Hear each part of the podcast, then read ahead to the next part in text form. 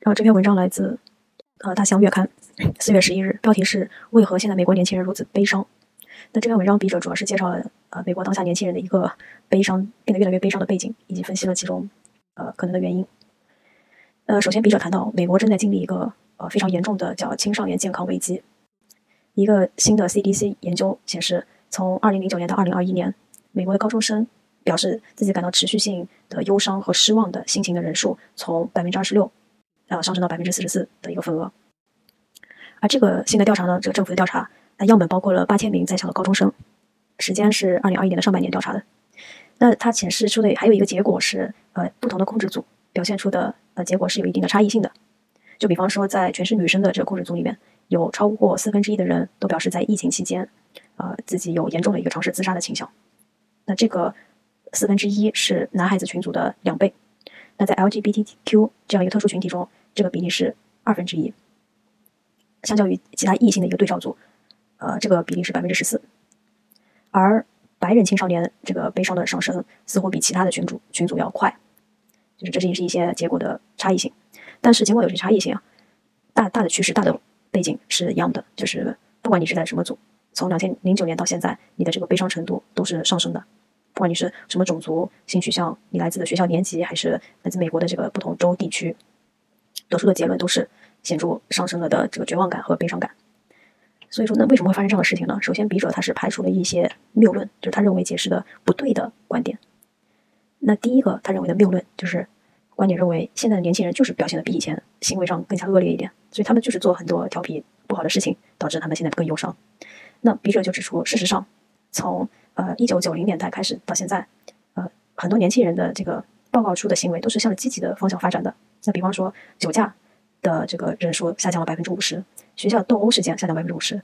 早提前的十三岁之前性行为下降了百分之七十，包括校园暴力下降了，LGBTQ 群特殊群体的接纳度也是上升了的。所以说，你你说的这个谬论是不成立的。那第二个谬论呢？呃，是说现在不管是什么时代下，青少年都会倾向比较悲观的一种呃心态。而现在这个比例比较高的原因，就是因为现在人更倾向于把它说出来，更倾向于谈论这些了，所以数字上去了。但是更客观的一个观点，笔者使用的是，就是现在一一些很客观的证据，像呃这个饮食的不规律。eating disorder 啊，还有一些自残性的行为，都是在过去数十年来上升的，而这些行为都是客观的这个呃健康卫生，就是急诊部门的呃就是拜访数量去支持的。就是事实上，大家患这种精神上面的问题，包括生理上面的问题的这个呃数据是上升了的。你你不能说仅仅是他们表达出来了，所以说这是一个幻想，这不是事实的事情。这是第二个谬论。第三个谬论是说现在这个总体健康危机主要是疫情带来的。和对疫情的这个反应过度导致的，但是一个来自 Temple University 的心理学家 Lawrence Steinberg 他就说，其实青少年的悲伤程度上升，它不是一个新的趋势，在疫情之前就已经有这个趋势了，只不过疫情加速和让这个趋势变得更加广泛而已。所以说这个谬论也不成立。那排除上面三点以外，呃，笔者呢就提出了四个可能导致这个上升的原因。首先，第一个，社交媒体的使用。呃，这里笔者谈到了一个心理学家叫 Jean Twenge，他在五年之前写了一本书，叫呃。是不是健康啊？就是不是智能手机摧毁了一代人呢？这本书的标题，那书中就有提到，啊，二自二零一二年的时候，呃，他显著观察到美国年轻人的这个焦虑和忧伤程度是明显上升了的，包括其他的一些呃富裕国家。那他也同时意识到，二零一二年是美国这个智能手机使用份额上升超过百分之五十的一年，并且当年这个社交媒体的使用增速也是呃显著增长。所以说，他认为这其中是有相关性的。但是对于这本书呢，其实有很多呃科学家也是提出了啊一些辩论吧，就是他们其中就包括这个斯坦呃斯坦福大学的一个学者，就说你把社交媒体的使用跟年轻人变得悲观联系起来，这中间的证据是不够的。但是这个笔者呢就提出，对于 Twenge 的这个这本书其实是有一些误会的，呃，其中呢一个提一个重要的点就是。笔者认为，社交媒体它并不是像老鼠药一样，就是对每个人都是有害的，只要你接触了就会死，而是它更像酒精，它更像一种就是有让人产生依恋和呃上瘾的这么一个化学物质。如果你的自律自律不强，呃意志力不够的话，那么你可能会更倾向去依赖它和呃感到这种抑郁。所以它是针对一少部分用户来说的一个现象。那笔者提出的这个观点，那其实也跟 Instagram 在二零二零年调查的一个结论相吻合。当时他们调查的就是。呃，在使用 Instagram 的这个体验中，有三分之一的年轻女孩都表示 Instagram 让他们感觉到更加糟糕。但其而且他们表示，尽管我意识到了这一点，但是我没有办法阻止自己不去登录。嗯，当然，如果你不相信这 Instagram 内部调查的话，还有一个剑桥大学的新的调查也是符合这个结论的，就是说有一小部分的这个青少年，他们对于来自朋友啊、老师，包括数字世界里面的其他用户的呃观点和其他人的评评价是非常敏感的，所以说他们就更会被这部分观点所导致情绪不好。那像自己比如现在身材啊，或者在朋友中的欢迎度，要跟别人比的话，就会导致一种焦虑感。所以说，问题并不是社交媒体助助长了这个焦虑，而是说社交媒体让年轻人更难去应对在成长中可能遇到的压力。这是第一个观点，就是社交媒体的使用。第二个观点是，呃，社交活动的减少。这点呢，在 Steinberg 和 Twang 他们都有强调。其实导致焦虑的原因可能并不是社交媒体本身，而是社交媒体的使用取代了一部分其他有益的活动。啊，就 Steinberg 就说，如果你这 Instagram 只是单纯的取代了 TV 电视，那我可能就没那么担心。但是现在数据。啊，显示现在的年轻人可能一天要花在这个社交媒体上的时间超过五个小时，那他会取代你太多做其他事情的时间。有一个研究就是从研究从二零零七年到二零一九年，美国高中生睡超过八个小时以上的这个人数份额下降了百分之三十。那相较于二零零零年的那些青少年们，现在的青少年可能他出去跟朋友玩的可能性更低了，他去考驾照的可能性更低了，去去做一些年轻运动的可能性又更低了，而且。由疫情导致这个学校关闭，可能会更加加剧年轻人感到呃孤独和悲伤的一个原因。呃，来自哈佛大学的一个二零二零年的调查就显示，在疫情的第一年，就是二零二零年，这个感到孤独的这个人数显著上升了，感到孤独感的这个这个程度显著上升了，特别是在年轻人这个群体当中。但是还有一个呃要注意讲到的就是，呃，独处并不意味着孤独，而孤独跟抑郁也是不一样的。但是你更多的独处，呃，和更多的孤独感，可能两个结合在一起，会推高这个年轻人感到悲伤的这个可能性。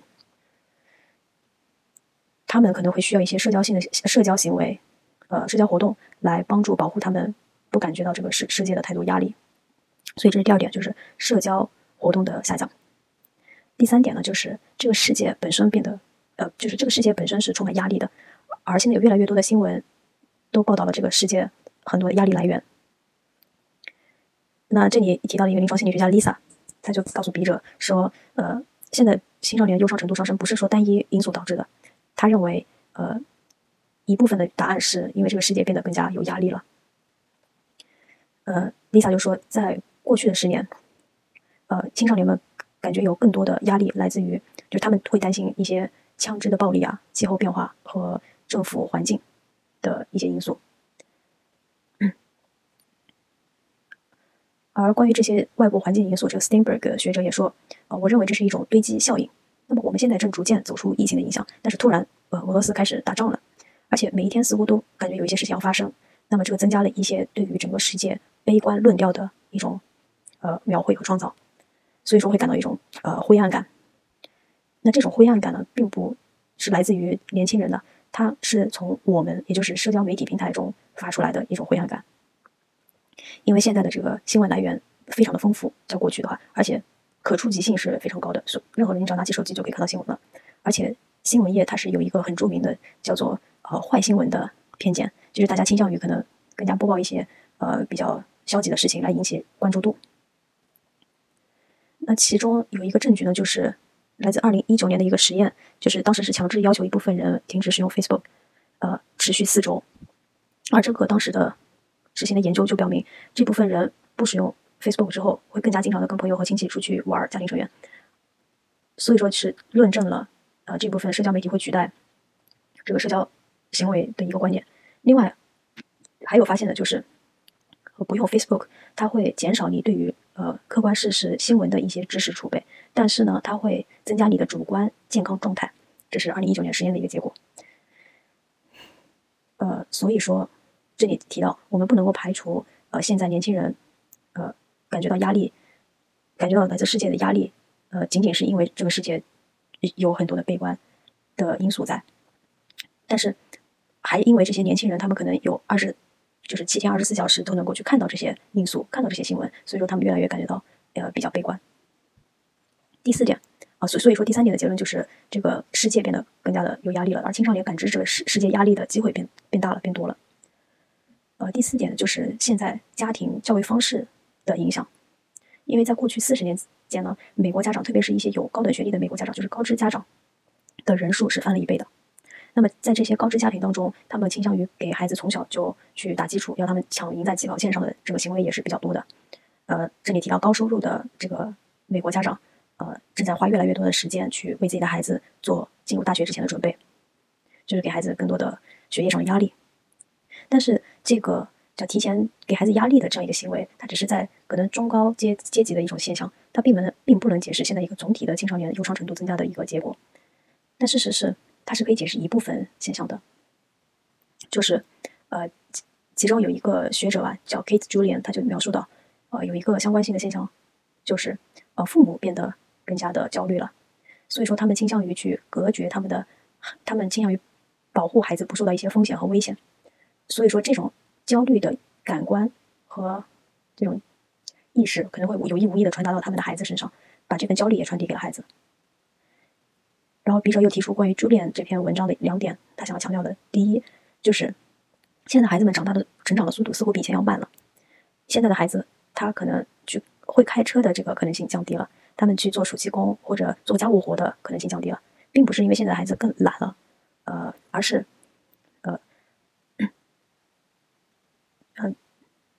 就是，就是这个问题，并不是说啊，现在孩子变得更更难了，而是这个 Julian 写道，呃，这个做这些，呃，是给这些孩子提供这些事情，会呃能够帮助到孩子，呃，变得对于不舒服度的不舒服性的这个容忍度提高了，而且能够提高他们的个人自信能力。就是说，现在小孩子他们成长速度变慢了。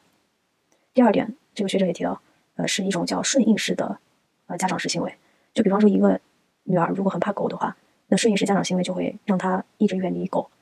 或者一个孩子不喜欢吃蔬菜的话，就一直不给他吃蔬菜，给他吃肉。那这种行为可能是源自于爱，但是呢，这个反面的作用就是让这些孩子没有办法在一些不可避免的压力之中之中去知道如何释放负面情绪。那如果你不会的话，就很容易感受到压力。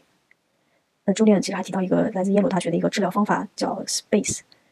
呃，缩写是 Supportive Parenting for Anxious Childhood Emotions 的一种治疗方法，就是说，尝试如果孩子怕狗的话，就让他去跟小狗、可爱的小狗玩啊，这种，呃，就是让一种暴露的疗法，暴露式疗法，可能能够呃帮助到孩子去面对压力。然后，当然还有一些除了上述的这四点，就是第四点，这个是家长式的教育方式。除了上面四点以外，还有一些其他的解释，像毒品可能也是一个比较大的因素。呃，其其中一个。研究显示，超过六分之一的这个青少年自杀倾向上升，都是跟父母有鸦片成瘾有关。那另外一个原因可能来自于这个政治的两极分化更严重了。政治两极分化，嗯，导致就是互相之间仇恨度提高。另外呢，他也会鼓励这些年轻人去呃拒绝接受跟自己不同的观点。所以说，这些都会降低他们去接受一个更加复杂呃世界的能力。另外呢，就是。这个笔者就总结到了这篇文章提到的一些可能的原因吧，就是一个世界变得更加有压力了。这个不仅仅是对于年轻人，对于他们的爸爸妈妈同样也是如此。另外就是保护性的家长主义、家长式教育教育理念，他们出去社交活动的减少，来自升学的压力的增加，包括对互联网暴露度，让他们更多的去接纳了一些不好的消息和社交媒体的使用，让这些年轻人变得呃更加在意别人对自己的看法等等等等。呃，这些小点都导致了现在美国的青少年。忧伤程度和绝望程度的上升，所以这篇文章大概讲的就是这样一个分析。